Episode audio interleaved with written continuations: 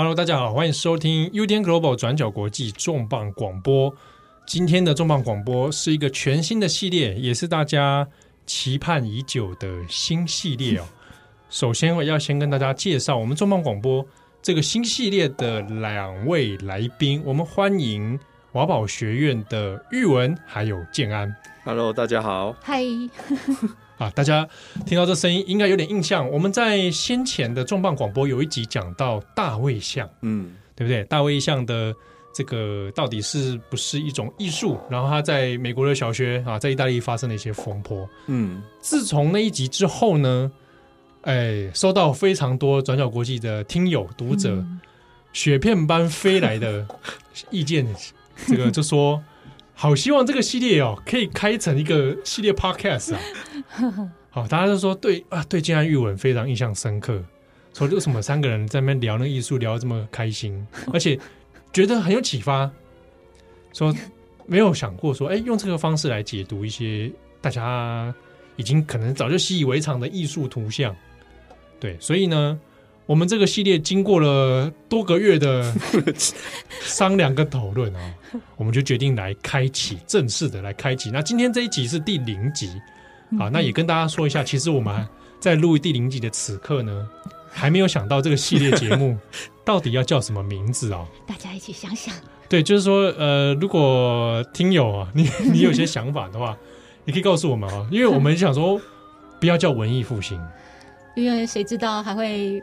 延续出 延伸出什么题目呢？对 对，因因为我们可能涉及的范围里面，将来未必只有文艺复兴了。好，所以嗯，到底要叫什么？哦，我们这个一边做一边想，好不好？那我们先可以跟大家简单预告一下，至少我们这个第一波的系列大概会做些什么？嗯嗯，比如说我们今天第零集，哎，我们还是会先从文艺复兴这件事情来开始。嗯，对。那预计啦哈，按照我的 按照我们那时候规划是 这这一个系第一次的这个系列会有十集嘛，嗯，第零集，然后再一到九，嗯，对不对？那这十集里面呢，我们会先锁定在文艺复兴。三节，对，文艺复兴的三节啊，嗯，这个哪三节呢？忍者龟有谁？忍者这个还多了一个多大太阳，多大太阳之外，哎，达文西、米开朗基罗还有拉斐尔，对，所以这个大家最耳熟能详的，因为上次我们讲大卫像跟米开朗基罗，哇，大家印象很深刻，嗯，就说很想再听我们，那是不是也可以讲一下达文西啊，啊，拉斐尔啊？好，那我们所以这个系列就干脆来重新来谈谈文艺复兴，所以之后我们会从。达文西啊，按照年代顺序啊，达、嗯、文西、米开朗基罗跟拉斐尔。嗯，那最后一集很神秘，先保留了 啊，这不是多大太郎啊。那我们预计会有做这十集的内容哦，形式上面也会跟上次有点类似。嗯、我们每一集里面会有设定一个主题，那也会带大家一起来看我们指定的图像。嗯，那今天也跟大家先说一下哦，这一集的节目里面，我们一样。帮大家先准备好会使用到的图像，那我会放在我把连接呢放在节目的资讯栏里面，那以及我们同步会有网站上的文章版，你也看得到我们会讲到的图啊。那我们放在连接里面呢，也会把这些图片啊上传啊给给大家来使用。在等一下的节目里面，也也请大家放心，我们会给大家一点时间准备。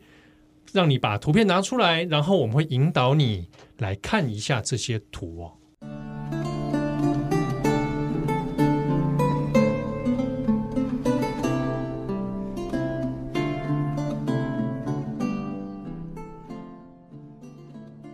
那我们这边呢，因为从第零期开始哦，嗯，要先跟大家简单的谈一下文艺复兴这个词，其实大家算是耳熟能详了哦。不过要讲起来，概念也是蛮复杂的。嗯，我们是不是可能要跟大家稍微来聊聊谈一下？就是问大家，到底到底什么是文艺复兴啊？是不是只有就啊文学艺术啊文艺嘛啊文艺就复兴了？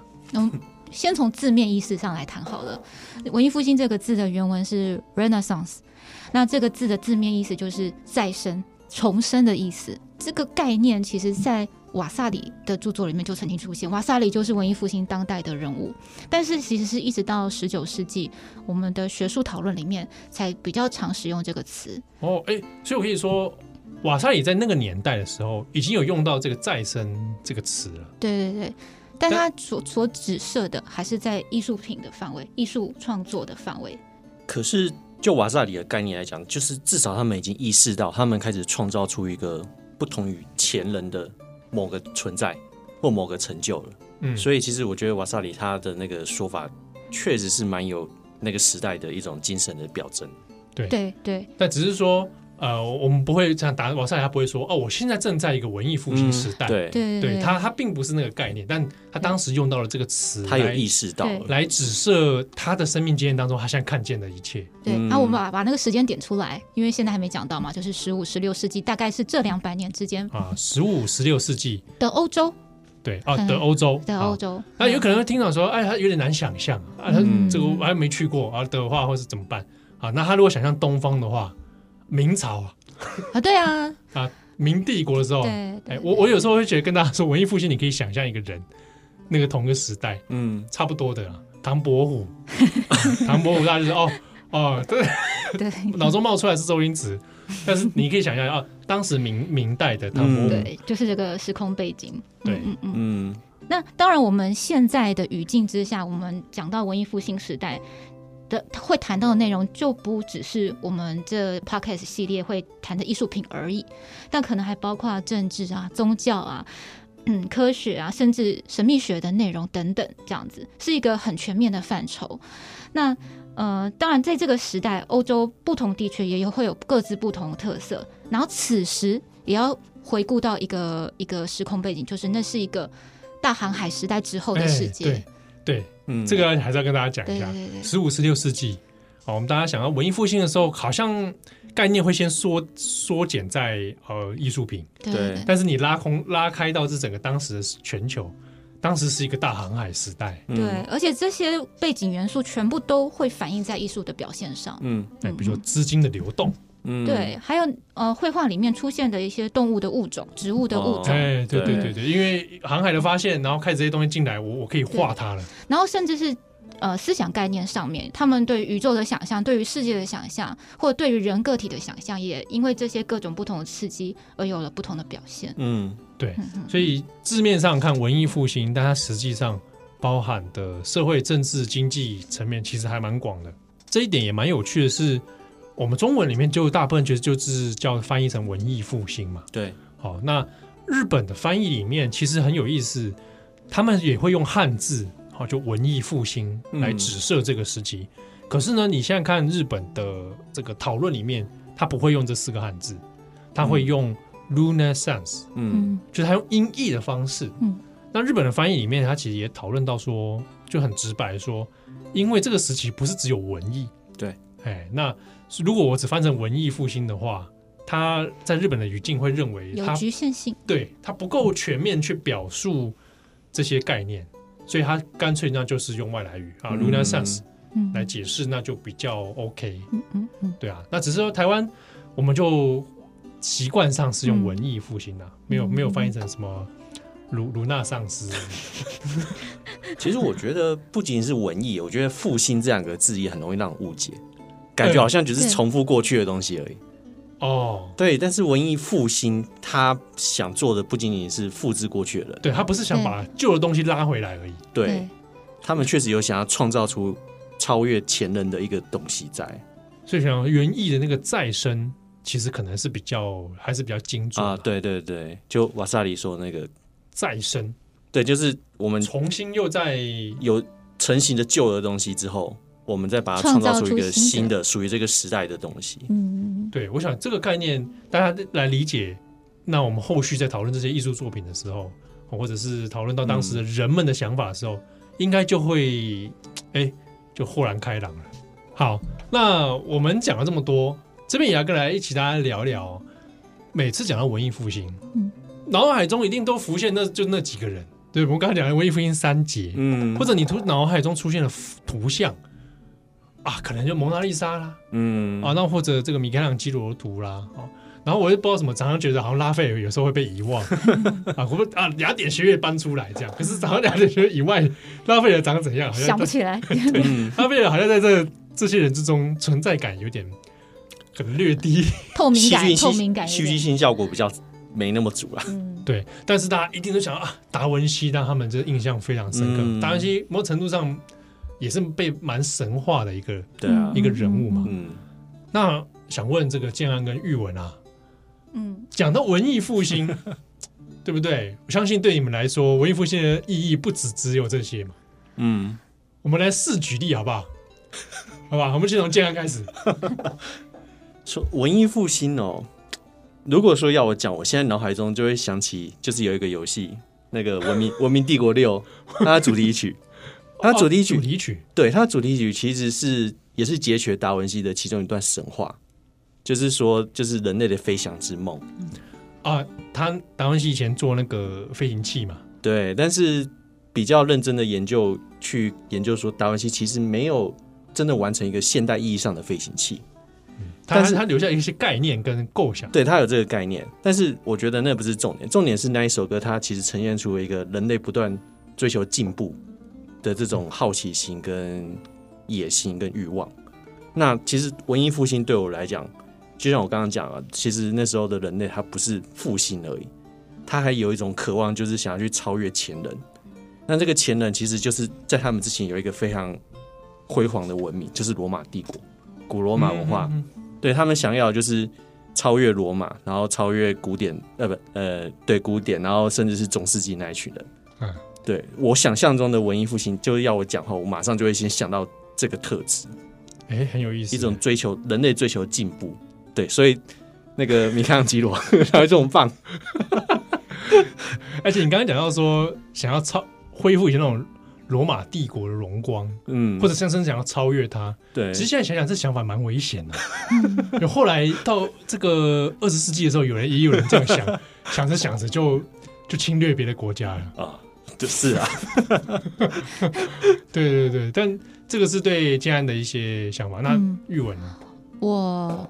我觉得这个问题真的苦恼我很久，因为我想要用一大段话来回答 这个问题，但我申论题写说是定是定义文艺复兴，对，但是我已经被严格的阻止了，所以我就把它缩短成一小句话来讲，就是我觉得文艺复兴对我而言，它最重要的就是它重新打造人们观看世界的方式，还有用呈现世界方式的这个时代。然后通常对我来说，它从两个层面可以讲，一个是他们创作的技巧。一个就是创作的概念，嗯，就是技术，对，技术是有形的，对，概念属于心灵抽象的部分，对，对，对，对，对。怎么说呢？啊，技术的技巧上面的话，这以后我们可以慢慢谈，可能包括透视法的使用，啊、包括油画这种媒材的。呃，这种呃发展，所以我们在做创作的时候，我们使用的对技技巧啦、工具啦，已经有些不同的格式。对，那概念哇，这个讲不完。那我讲几个最核心的，譬如说，它是一个将万物视觉化的时代。这万物可能包括有形的、无形的，有形的从人体。到自然物，到人造物，到呃各式各样的东西。那无形的就是思想啊、精神啊、宗教方面的东西。嗯、那所以，因此我们可以看到这个时代的人，包括艺术家，还有不是艺术家的人，他们会研究万物，会观察万物，会用科学的方法去测量万物，然后也会去搜集万物。然后，所以我们可以看到。呃，在这个背景上，相当程度的就发展出实证的精神，然后还有创新，然后相信人类的感官，还有一些嗯事在人为的精神，这样子。嗯、就是对对于我，我觉得这很有意思，就是对人类的想法是翻新的。对，也就是我还可以做更多，我还可以懂得更多。对，哎，其实这样子。好，玉文有话要说，不是我好想要继续讲好多好多东西。来，你说，没有，我再再给玉文点时间来。对，然后我还觉得这个时代是一个大交流、大交汇的时代。然后什么大交流、交交汇什么东西呢？第一个是时间跟空间。时间就指刚刚既然有讲到古典时代的中世纪时代留下来的一些遗产，跟当代文艺复兴的人的心灵交流时代。那空间也也是我们刚刚讲的。就包括欧对航海是欧洲对外，但欧洲内部各地其实也是在做很多旅行。对对对对对，而且有开始出现一些有闲钱的人在那边跑来跑去。对，那如果我们从艺术角度来看。阿尔卑斯山以北跟阿尔卑斯山以南，意大利半岛艺术家们都用各自的特长在做很多呃特特质上面的交换，嗯，这样子。然后另外的就是人的内在精神世界跟外在的感官世界也做了很多的交换，然后都会迸发在艺术品的呈现上，嗯，对。然后再还有就是就视觉所见的世界也在交换。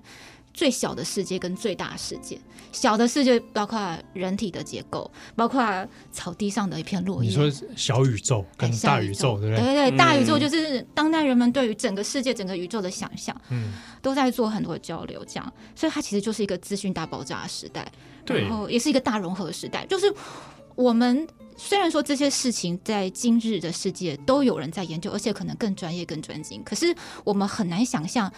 这些事情集中在一个人的身上，或者是同一种职业的人身上。可是，在那个文艺复兴全才辈出的时代，全才以后，也许我们会多谈到这个全才。对，全我们会看到哇，一个艺术家，他可以在他的心灵世界里面结合了这么多东西，这样他承受了这么多。对，所以有的艺术家。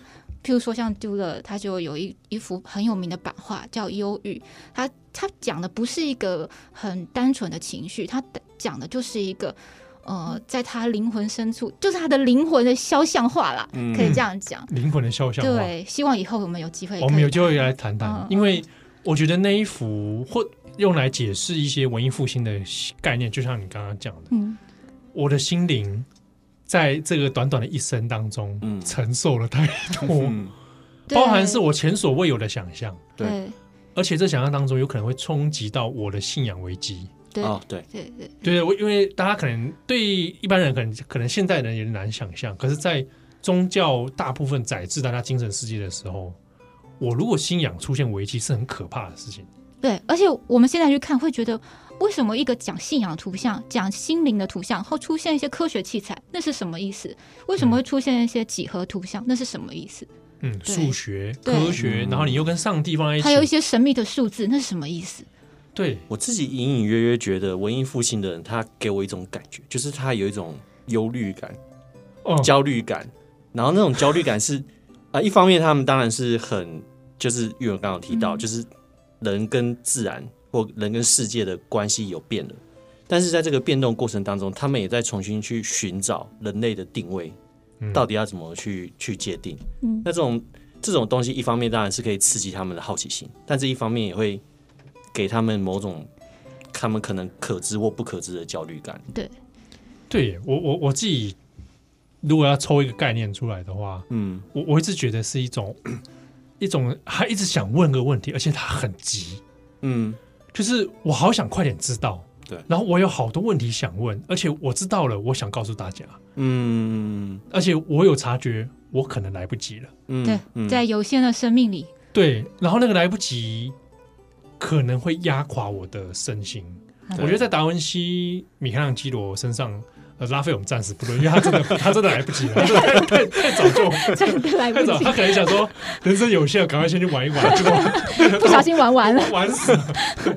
那我觉得在一些艺术家身上有看见那一个，我很想赶快多知更知道一些，嗯，我我我没有办法停下来。其实不仅是艺术家，很多那种知识分子、科学家。我觉得他们身上也都有这种焦虑感。哦，我是甚至还有政治学家，对他，他们一瞬间看到太多新东西了，不知道怎么面对。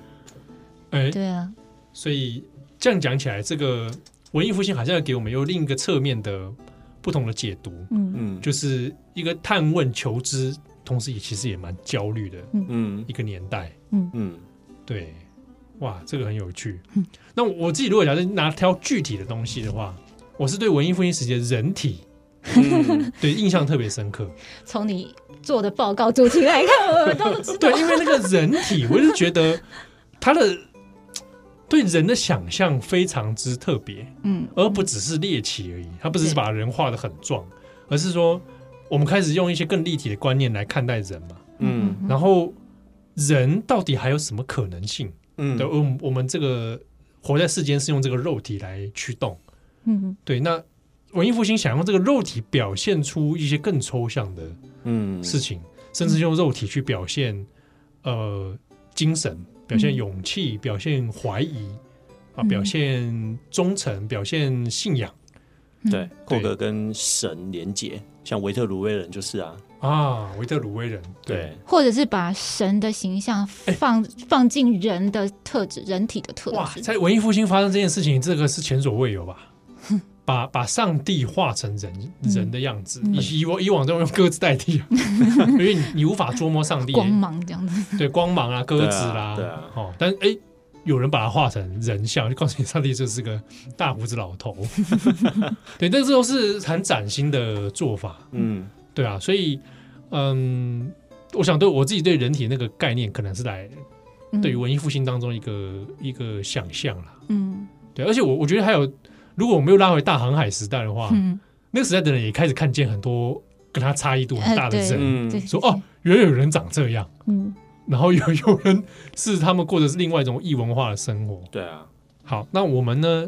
今天当然也有挑了几个作品哦。嗯、那之中一个很重要的要谈的是菩提切里的《维纳斯的诞生》。作为第零集啊，到底第一个作品要跟大家聊什么？有一天我是突然想到，最近前阵子大家有没有看到一个新闻？是那个意大利观光局吗？嗯，他们官方。就是想要说开一个 IG 账号来做一些观光行销，嗯，然后呢就想想说找一个虚拟网红这样子，嗯嗯啊，那做的虚拟网红的样子是谁呢？一看，哎，维纳斯的诞生里面的维纳斯，嗯，那就把它让他用他那个图像哦去搭配各种时装啊，好像很时尚这样，然后在各个意大利的景点那边游游荡这样子哦，他推的这个 IG 账号，结果在意大利里面就出现很多不同的。声音有人说：“哎、欸，很赞啊！哦，嗯，波利切里对不对？文艺复兴的早期的代表人物之一嘛。嗯，那维纳斯的诞生这幅画一单一端出来，大家都都认得。好、嗯，但是也有人说啊，这样是不是有点亵渎文艺复兴的艺术？嗯，啊，你怎么会让我这个维纳斯去穿各种时装嘞？啊，或者是怎么用它来做这种好像感觉好像很轻浮？嗯，啊，那就很多的讨论。”那个 IG 账号真的还在，而且还还不定期会真的在 po 文，就是用同样的维纳斯 穿不同的衣服啦，啊，摆不同的 pose 啊，但是弄来弄去，你还是看得出来那就是那个维纳斯。嗯，嗯，好，那我们今天其实要特别来挑是 Porticelli 跟这一幅维纳斯的诞生。我自己有点想说，觉得啦，谈到文艺复兴的时候，如果以绘画来说，早期文艺复兴这个时代，嗯，可能波提切里的维纳斯的诞生。可以算是代表之一，对啊，好，因为它有点承先启后的一个时间点啊，一四八五年差不多，维纳斯的诞生在一四八四、一四八五、一四八六吧，对这段期间里面出现的图像哦，嗯，我们这边可能稍微简单的介绍一下啊，波提切利是什么人？波提切利他蛮有趣的，其实他虽然说早于达文西，但是他差不多只跟达文西差个七八岁。他们几乎是同时代的人啊，差个他比达文西大个七八岁左右。对，他就是十五世纪中叶那一段时间。嗯、那他的出生背景跟很多文艺复兴的大师都很像，就是他一开始可能就是一个工匠之类的，然后但是因为后来发现他有某种艺术绘画上的天分，然后就被他的监护人送到当时的一些大师的工作坊工作。嗯，那波提切利其实那时候就是跟达文西曾经在一个老师下共同学习过。呃，以前他们两个当过同学。对对对，他后来主要的艺术作品啊，其实都就是这些绘画。那很有趣的一点是，我觉得波提切利他自己画的人物，特别是那女性像，都长得很像。哎、欸，大家其实抓一下哦，就是普利切里画的那个女性人物，嗯，表情其实。都看得出来同个画风，对，好一开始啊，普利切里画的，嗯嗯嗯，就是差不多了哈，感觉是差不多。那普利切里他后来其实，当然他作为一个艺术家，不得不说他确实在当时也算是蛮成功的了，嗯，就接到很多委托案，然后他也留下了很多的艺术作品。可是后来因为他就是佛罗伦斯有一些政治上的变动，就有一位比较宗教立场上比较极端的人掌握政权，那波提切利也。也靠他的比较近，嗯、所以听说听瓦萨里说，他就烧掉了很多他自己画的画。后来波提切利，瓦萨里也说波提切利他不善于那理财，所以他晚年就是过，当然我觉得也跟他曾经追随过那个人，那个刚刚讲的宗教狂热分子有关啊。嗯，那不管怎么样，波提切利他就晚年过得蛮凄惨的，就是听说还要呃接受别人的那种呃接济啊，接济才有办法过生活，然后就是死于贫困当中，觉得听起来是蛮感慨的，就是一代文艺复兴的大师，这样结局，你看像是跟他同年纪的达文西哦，他后来怎么死的？他是死在。传说啊，就是死在那个法国国王的怀抱当中。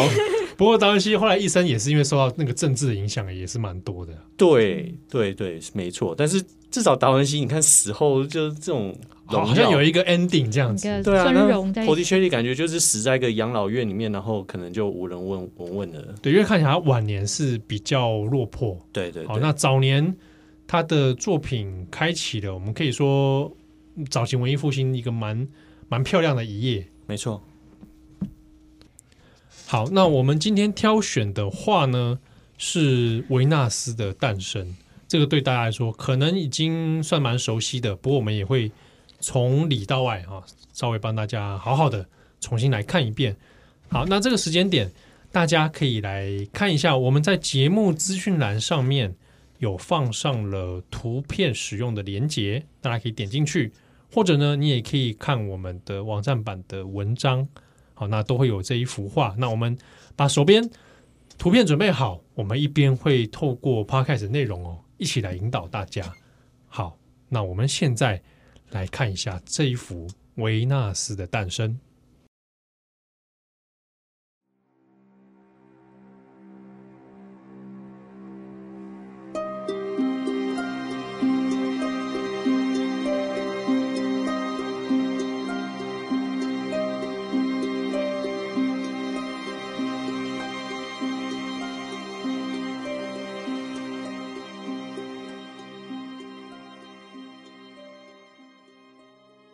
我们先看到画面的正中央，正中央有一位身材高挑的女性，她裸着身体，右手扶着她的胸口，左手扶着她的下半身。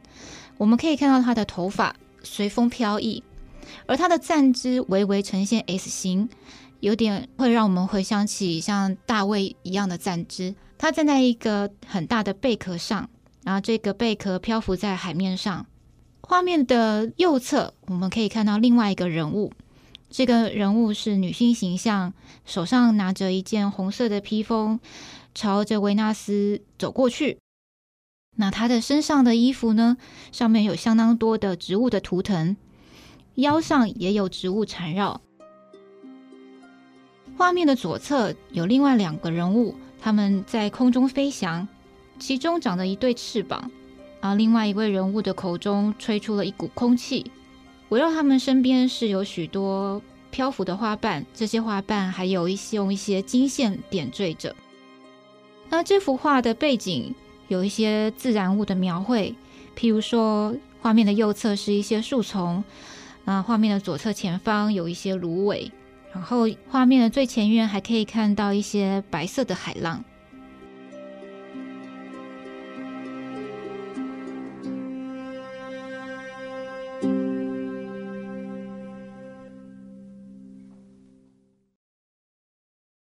好，那这是维纳斯的诞生。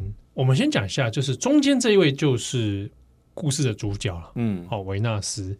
那这个主题过往其实，在画希腊罗马神话的时候，算是一个蛮常出现的嗯题目嗯，就维我们会描绘维纳斯。好，那通常可能选的故事场景就是他的诞生这件事情。嗯，好，那所以嗯，通常都会是一个女性，然后。一般来说是裸体的，嗯，然后搭配着贝壳啊，从海上诞生的这个意象，嗯，我们先来看一下中间这个维纳斯，好不好？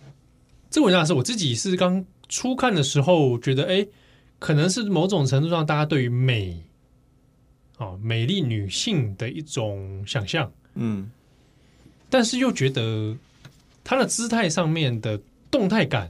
跟有一些好像看起来不那么和谐的地方，我们先讲不和谐的地方好了。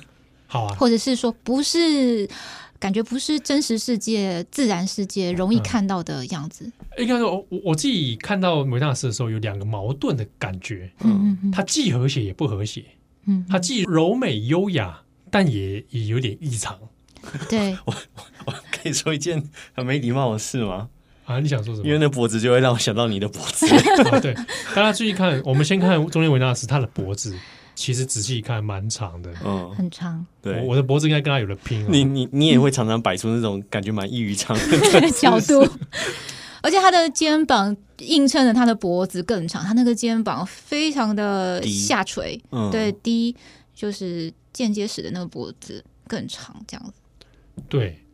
那表情当然是是柔美的，嗯，好，但姿态上面，它在人体的骨架，嗯，或者视觉呈现上，其实有一些些比较不那么写实的部分了，嗯，就这一点，我可能刚刚好像有略略提到，它其实就是要营造一个有点对称性的站姿，嗯，就像大卫像一样，一个 S 型的站姿，然后这个这种站姿在。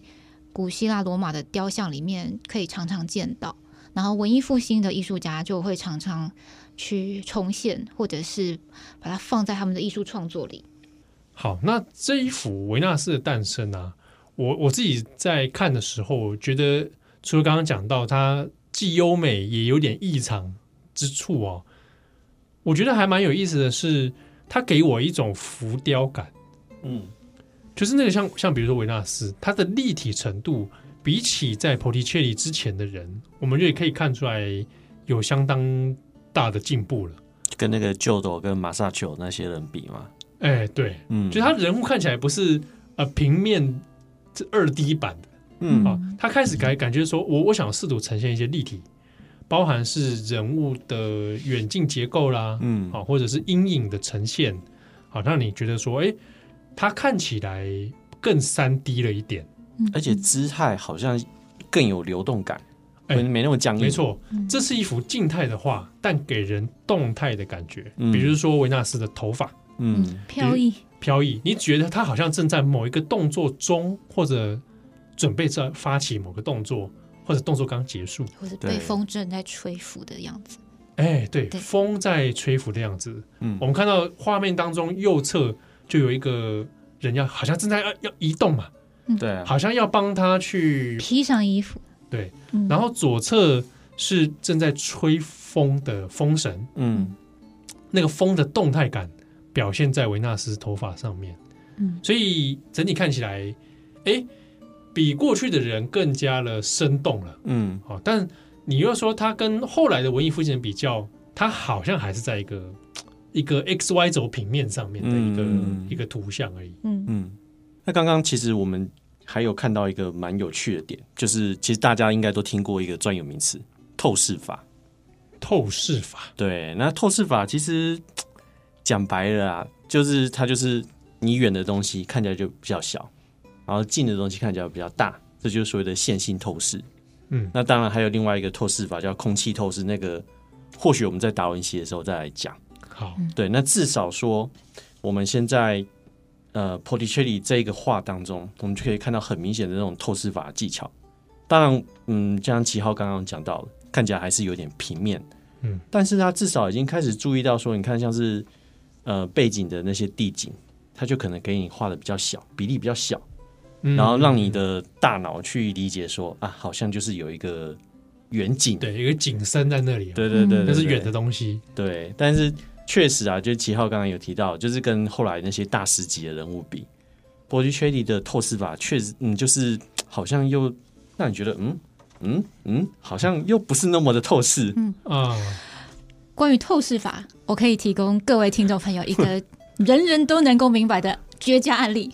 好，这真的成熟的透视法，它其实是需要经过数学计算的。但是我现在讲一个很简单的道理，大家想一个地方。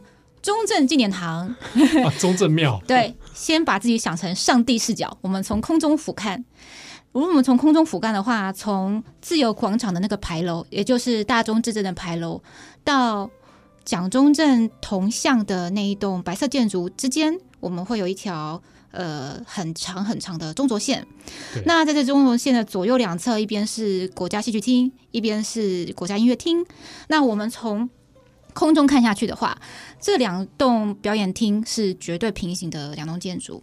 可是今天，如果我们站在牌楼下面，就是那个自由广场的牌楼下面，嗯，往蒋中正蒋呃铜像的方向看过去的话，这两栋建筑物在我们的视野里面就不是平行的，它是一个向呃铜像方向聚合的两个线条或两个平面。啊、呃，再用另外的说法好了。假设你人依旧站在牌楼之下，你的左手边有一个人，你的右手边有另外一个人，这两个人同时往同向方向前前进。如果你从空中看这个场景，这两条这两个人就是走两条平行线。嗯，但是如果你还是站在牌楼之下，你就会看到这两个人越走越近，越走越近，嗯啊、走到一个极限，他们就会消失在同一个点，在消失点。对，这就是透视法里面的消失点，这样子。欸刚刚玉文，我觉得你有讲到一个很 很很有趣的关键字，就几何。我有讲到吗？有啊，数学几数学啦。对 对，因为那些文艺复兴大师啊，我觉得他们会那么喜欢研究数学几何，原因之一就是他们想要研究的透视法。哦，其实我觉得透视法计算出来，透视法它讲白了就是你在画面的那种几何的运用而已。嗯，那他们如果能够了解这一点的话，其实对他们的作画应该也是有蛮大的帮助的。对。就其实很多艺术家他运用了很多很多科学方法，对，对。去去绘图啊，干嘛的？对对对。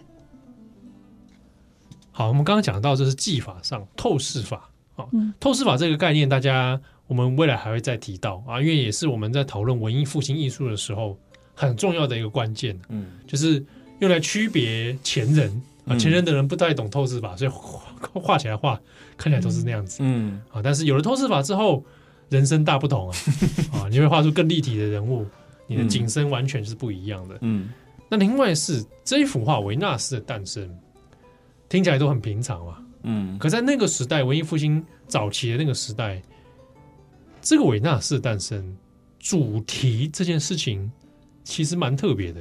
对啊，就其实最主要的一个关键是他把一个古典时代的神。变成一个呃，怎么讲？相对世俗化的画面放在里面。那其实，嗯，讲、呃、到文艺复兴，我们大家都会注意到，说他的目的就是想要去截取古典时代的东西。可是他们不是拿古典时代的东西来取代他们现在基督宗教的。对，他们没有追究异教这个宗教。对，文艺复兴时代就是一个古典跟基督宗教可以在某种程度上共存的一种。情境对，还是跟大家说，十五世纪以在当时的欧洲来说，基本上流行的是基督宗教。嗯，对。哦，那我们现在看到画里面，维纳斯他是希腊罗马的神明。嗯，对。那还还有希腊罗马还不同两个不同名字嘛？但是他这个幅画出现，并不是我画了一个以前的古代神啊，我们现在拿来拜啊。对，这幅画它并不是为了宗教意涵而诞生的，画、嗯、出来说。请波利切帮我画一个宗教画，然后我要拿回家拜。但并不是，嗯，他是用了古代的神明，但是在讲我可能用当代的眼光重新去看这个，嗯，这个画，嗯，已经没有那个信仰或宗教的意涵在里面了，嗯。而且像我刚刚有提到那种波提切利，他不是很多人物像，女性人物像啊，都很像嘛，嗯。然后那个女性人物像其实就包括很多圣母像。那其实我不呃，当然我我相信啊，波提切利他其实还是一个很虔诚的基督教徒，嗯，可是至少我觉得在呃维纳斯的诞生或者他其他跟古典神话的画作里面，我就觉得说，在他心目中，女性人物其实是可以既是古典的，然后又是基督宗教的，在他身上，我觉得就是看到这两种文化元素它共存很好的一个案例，嗯。嗯。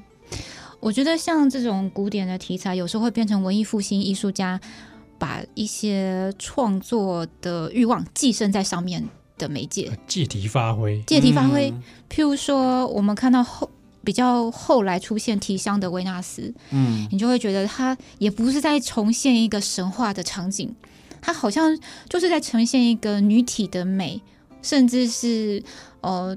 就是为了呈现它的观赏性而存在的艺术品，这样子，嗯，就是那个世俗性的成分会越来越多，越来越强化。对，就是尤其在普利切利之后，很多画维纳斯的诞生，嗯，你都觉得它应该是为了某种美丽，所以有一些甚至你会觉得，嗯，它有点情色 有点意味，色情的 erotic 那个感觉在里面，就是蛮明显的。有一些，尤其我有一些维纳斯诞生那个到了后来浪漫主义的时候画出来的，嗯，就是你会觉得，哎，它好像跟春宫画又很很接近，对，但好像又用一个神话人物让它合理化，这样子，对对对，对它观赏性质或者嗯。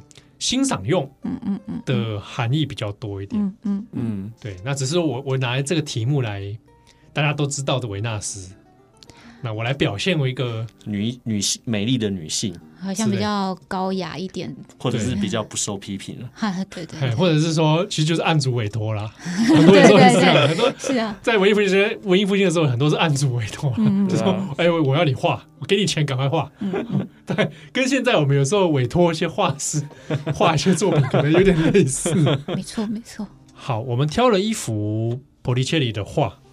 不过呢，文艺复兴就如同刚刚前面我们所讲的，它不是只有艺术绘画而已，嗯，它包含的层面也还很多。对，那今天也特别挑了一个是建筑，嗯、我们从建筑的角度来看看文艺复兴当中的一些特质。就是我的名字真的有点难念哎，好来，布鲁内内斯基，中文是什么？布鲁内列斯基，应该是吧？好。OK，你们负责，没关系啊。我们把那个名字跟这个原文念对就好，好，没关系，没关系。反正重点是他作为一个建筑师，他的经历其实也也跟呃波提切利有点像。时代大概是在时间点，他就是十五世纪初的一个建筑师。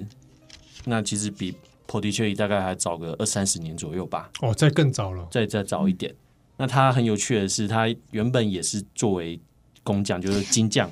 那后来也是因为就是可能兴趣使然，或者是他有这方面的天分，他就开始慢慢朝那种艺术创作，特别是绘画、雕刻发展。嗯，那比较有趣的是，他跟那个 Donatello，就是文也是文艺复兴早期的另外一位雕刻界的大师多纳泰罗。对，他们两个是好朋友哦。对，然后他们两个曾经也还因为那种结伴去罗马。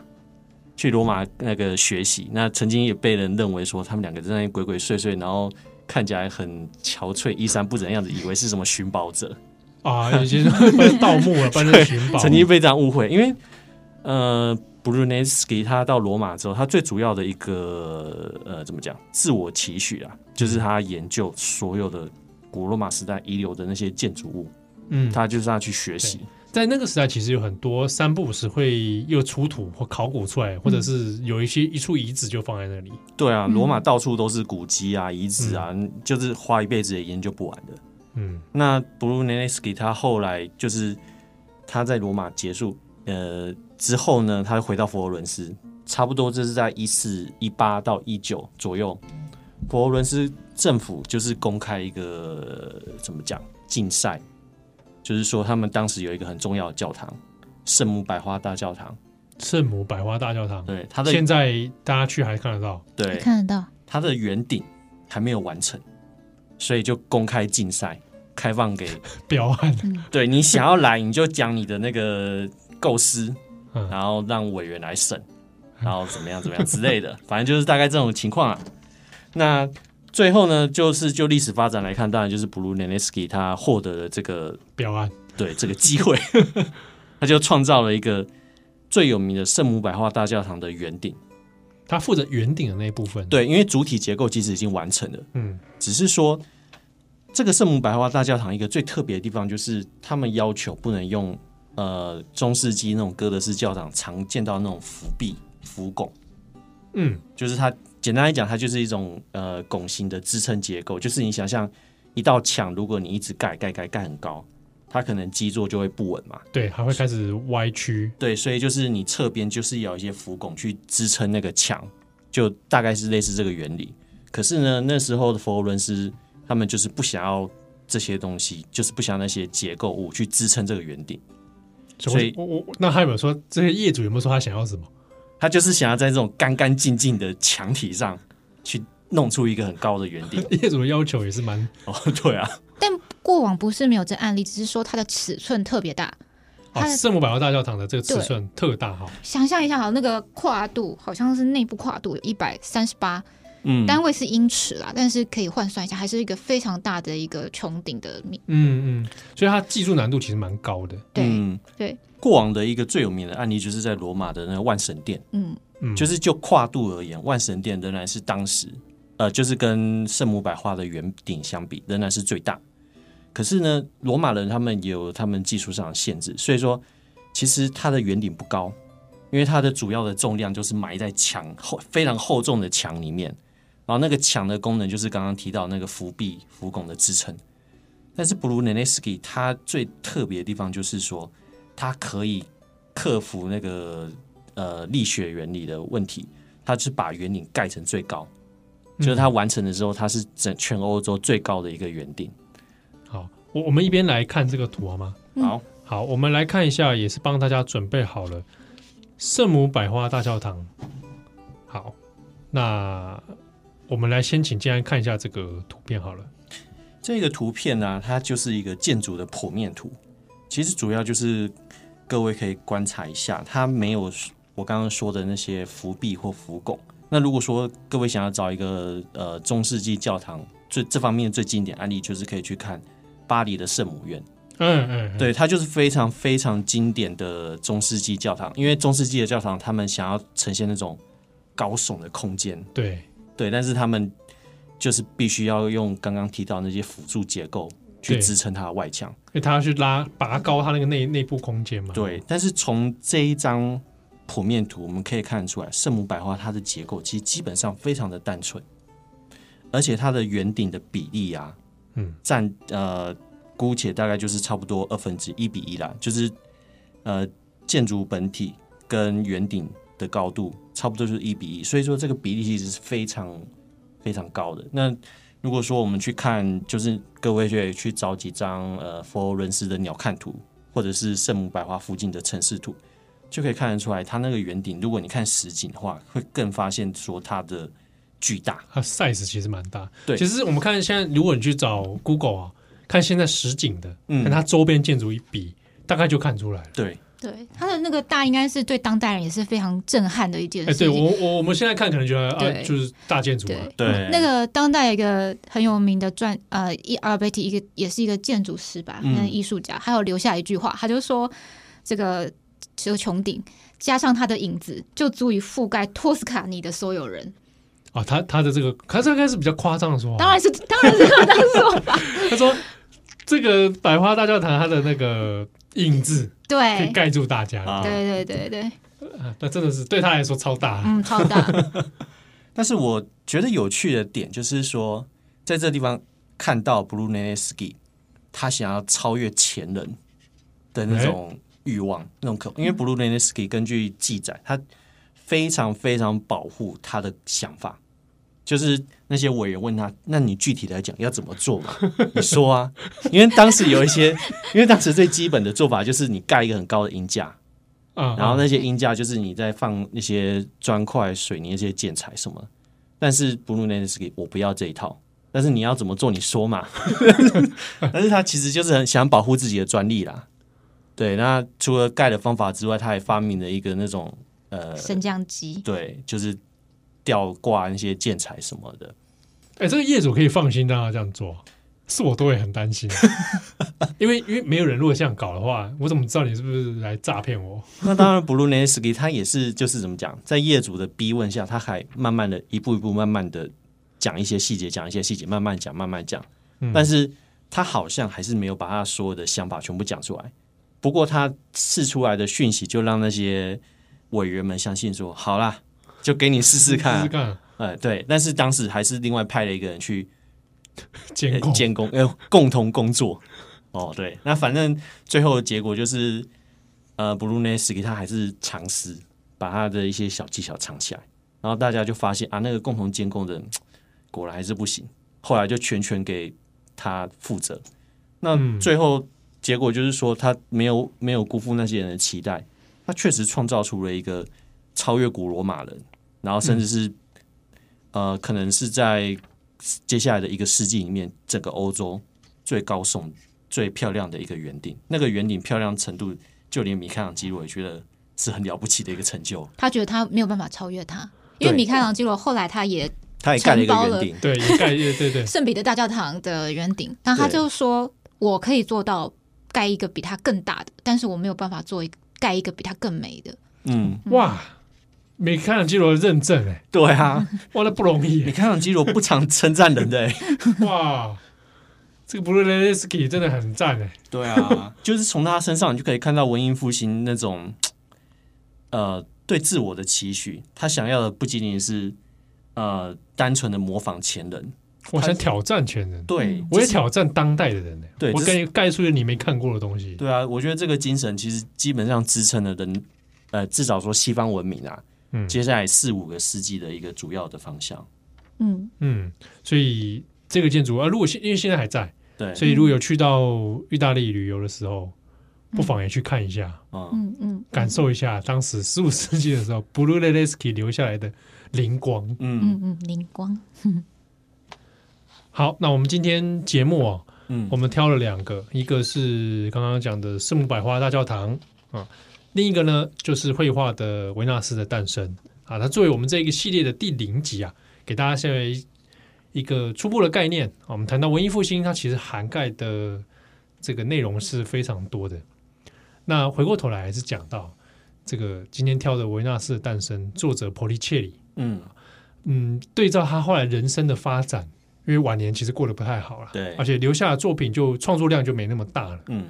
但是看到维纳斯的诞生，难免还是想说，你看现在的意大利还是把他的维纳斯当成一个象征哦，嗯。嗯。而且我们看到后世很多包含影像作品啊、电影啊，嗯，那个维纳斯还是变成了一个符号，对。对对，想象或者对于女性的一个 一种符号这样子，那。只是回过头来看看波利切里的一生，好像有点有点不胜唏嘘了。嗯，就对比他的同学，波利切里像是有点打开了早期文艺复兴一个很很漂亮的一页嘛。嗯，但是没有把这个篇章继续完成下去。嗯，哎，中间被人另一个人拿来接手了。讲接手好像有点奇怪，好像这样讲大家是在同一条线上。嗯，就是说。在这个文艺复兴的这个灿烂的时代里面，嗯、有一个人的出现，算是前无古人后无来者吧。就是普利切里小他七岁的七七岁的同学达文西。嗯，那我们这个系列的下一集就从达文西开始。对，要来谈谈达文西。哇，他达文西真不好谈呢，精神恐惧啊，他太 popular 了，所以 这讲起来哇，什么都有。嗯。难以捉摸，对，又怕辜负了他。哦，对啊，又怕辜负他。啊，而且我们这三个人里面，是不是你对达文西比？没有 没有，我只是三个人里面三杰之中，我特爱他，这样特爱达文西，对不对？好，我们下面会有连续三集的达文西，我们每一个人物大概会都是维持三集啊。